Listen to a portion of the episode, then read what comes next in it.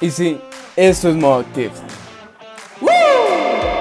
Una idea que nació en el corazón de Dios y la puso en mi mente para que yo te la pueda compartir. Y lo que quiero es que podamos aprender cómo activar el plan de Dios en nuestra vida sin importar el lugar en el que estemos.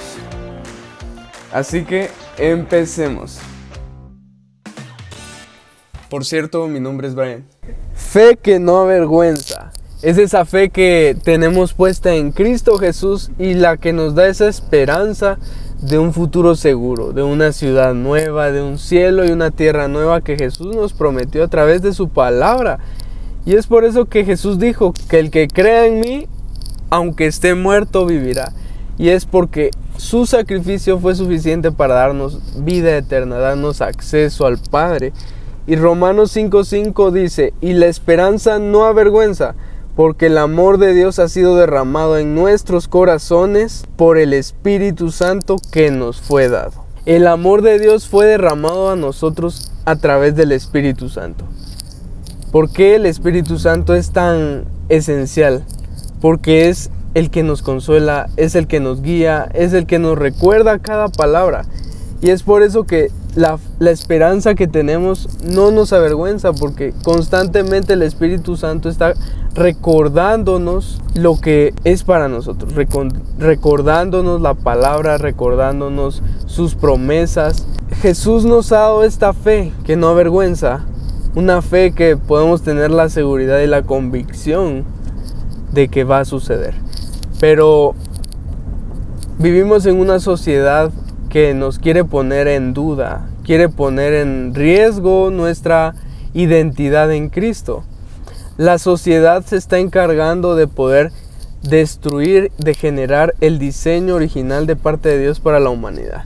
Y es por eso que Pablo en los versículos anteriores habla que nos tenemos que gloriar en las diferentes tribulaciones, porque las tribulaciones nos dan paciencia. La paciencia es prueba, y la prueba nos da esperanza. Cuando estés en un momento de duda, en un momento de incertidumbre en el que empiezas a dudar acerca de lo que has creído, acerca de lo que has aprendido a través de la palabra, es necesario que puedas regresar atrás, puedas regresar al momento en el que creíste y puedas pensar, ¿por qué creí en Jesús?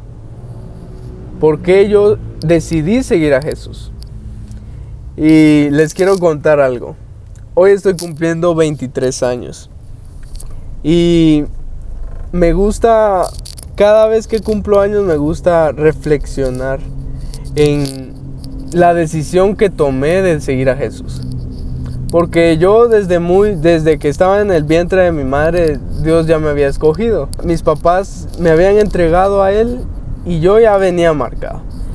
Crecí en en el Evangelio, crecí en una cuna cristiana. Sin embargo, a través de los años, llega un momento en nuestra vida, llegan diferentes momentos en nuestra vida en los que tu fe empieza a querer flaquear. En que empiezas a ver cosas a tu alrededor, empiezas a conocer personas, empiezas a, a explorar más acerca del mundo, de las culturas, y viene tu fe a querer ser destruida, a querer ser comprometida. Y si tú no estás firme en Jesús, esa esperanza puede llegar a avergonzarte. Ese futuro seguro que tienes con Jesús puede llegar a avergonzarte y puedes llegar a negar a Jesús con tus acciones en el mundo exterior. Puedes llegar hasta a negar tu fe por quedar bien con alguien y no quedar mal tú. Entonces es necesario que como jóvenes podamos tener en cuenta este punto. Reflexionar cada vez que podamos en por qué hemos creído en lo que creemos. ¿Por qué hemos decidido seguir a Jesús? Me gusta mucho que Pablo menciona la paciencia. Pablo menciona cómo la paciencia es esencial para que podamos tener una esperanza segura, una esperanza firme, una fe que no avergüence y podamos afirmar nuestros pasos en este trayecto. Como te decía, hay momentos en, tu vida en los que llegas a dudar en lo que has creído, llegas a decir, ¿será que es cierto? ¿Será que lo que dicen es cierto? Y puede que hayas sentido, hayas tenido experiencias con Dios, pero no estás libre de tener estas, estos momentos de duda. Y puedo poner el ejemplo de Pedro. Pedro le dijo a Jesús, yo voy a dar la vida por ti, si es necesario morir, yo voy a morir. Y en el momento que le hacen las preguntas, que si era de si conocía a Jesús, él lo niega. Como discípulos de Jesús, vamos a tener momentos en esos momentos incómodos, momentos conflictivos, momentos enfrentativos en los que nuestra fe tiene que estar firme. Y es por eso que te traigo este tema, te traigo este episodio, fe que no avergüenza. Porque si nosotros ponemos nuestra mirada en Jesús y definimos nuestra identidad en Él, en lo que para Él somos, en lo que Él piensa de nosotros, te digo, va a ser muy difícil que te avergonces de tu fe, porque vas a ser consciente del peso de gloria, el peso que tiene el Evangelio, el peso que tiene esa esperanza. Yo mencionaba esto en un episodio anterior. En este mundo vamos a vivir 80, 90, máximo 100 años. Pero la esperanza que Jesús nos da es una vida eterna, una vida que trasciende lo terrenal. Todo lo que vemos acá va a pasar. Cielo y tierra pasarán, pero su palabra no va a pasar. La esperanza que tenemos en Él no va a pasar. El futuro seguro en Él no va a pasar. La nueva Jerusalén no va a pasar. Es eterna. Entonces, tenemos un futuro seguro en Él. Y es necesario que como jóvenes empecemos a afirmar nuestra identidad. Empecemos a fundamentarnos bien a través de la palabra. Mira que estos episodios tienen tanto, tanta riqueza de la palabra. Me gusta mucho basarme mucho en la palabra, llenar todo esto de palabra porque la palabra es lo que nos va a ayudar a, a estar firmes, a estar estables, a estar sólidos bajo cualquier circunstancia, tormenta o lucha que venga a nuestra vida. Como decíamos, tribulación vendrá. La tribulación va a querer turbarte, va a querer hacerte negar tu fe, pero si tú estás firme en la tribulación, vas a ser como aquel hombre que edificó su casa sobre una roca. Y que cuando vinieron vientos y tempestades, no se movió.